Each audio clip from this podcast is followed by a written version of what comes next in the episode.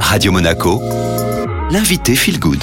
Comme chaque semaine, on retrouve avec grand plaisir Sandra Veziano. Elle est la fondatrice de BLC. Elle prend soin de nous à chaque fois. Aujourd'hui, Sandra, vous allez particulièrement zoomer sur ce fameux Nutri-Score et je crois que vous avez quelque chose à nous dire. Aujourd'hui, euh, je voulais dire que je suis un petit peu fâchée contre ce Nutri-Score. En fait, je trouve que ce Nutri-Score, il a des effets vraiment contre-productifs. Il n'est pas encore obligatoire, mais justement, beaucoup de marques s'en servent euh, à des fins marketing pour faire accepter euh, des produits qui sont pas du tout bons. Il y a vraiment des aberrations dans ces notes. Quand on voit que des chocs à pic ou des paquets de frites sont notés Nutri-Score A, versus des sardines Nutri-Stock corsé, je ne peux pas. Voilà, je, je voulais juste dire d'être vigilant.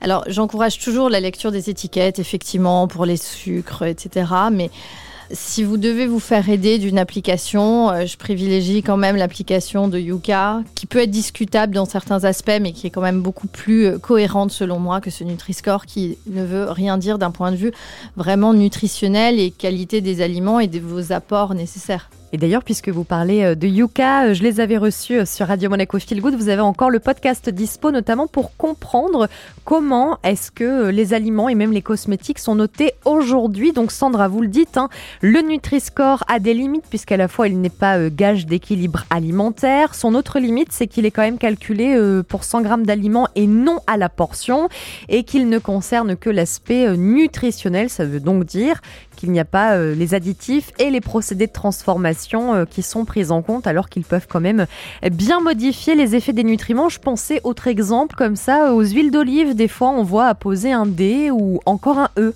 Voilà, c'est un des non-sens qu'on peut, peut retrouver sur cette notation. Donc ce système, pour moi, il est contre-productif. Les gens sont de bonne volonté, ils se disent ah ben j'ai pris un bon produit, je suis noté ah non je vais pas prendre d'huile d'olive parce que c'est E et je vais prendre des chocs à pic pour mon enfant parce que c'est A. C'est pas un bon guide. En plus, ils tiennent même pas compte des additifs, pareil. Donc on n'est même pas sur une valeur euh, de qualité produit. Euh, ça tient pas compte euh, du nombre d'additifs qu'il y a dans les produits. Donc pour moi c'est pas pas du tout efficace. Donc bleu blanc cœur, chassez ça. Le bio, éviter le sucre, les sucres ajoutés au maximum, les produits transformés, encore une fois. Toutes les céréales des petits déjeuners, on en a déjà parlé, euh, c'est des produits très, très, très transformés, où il y a des sucres, il y a des choses, donc euh, ne tenez pas compte, s'il vous plaît, de ces notations. Voilà, le message est passé, évidemment. Euh, faites comme vous le sentez, comme vous le pouvez. Euh, il est bon d'avoir toujours euh, plusieurs lectures quand eh on fait attention à son alimentation et on ne peut pas être parfait tous les jours. Le podcast est disponible sur toutes les plateformes d'écoute et je vous laisse vous détendre avec le retour de la musique sur Radio Monaco.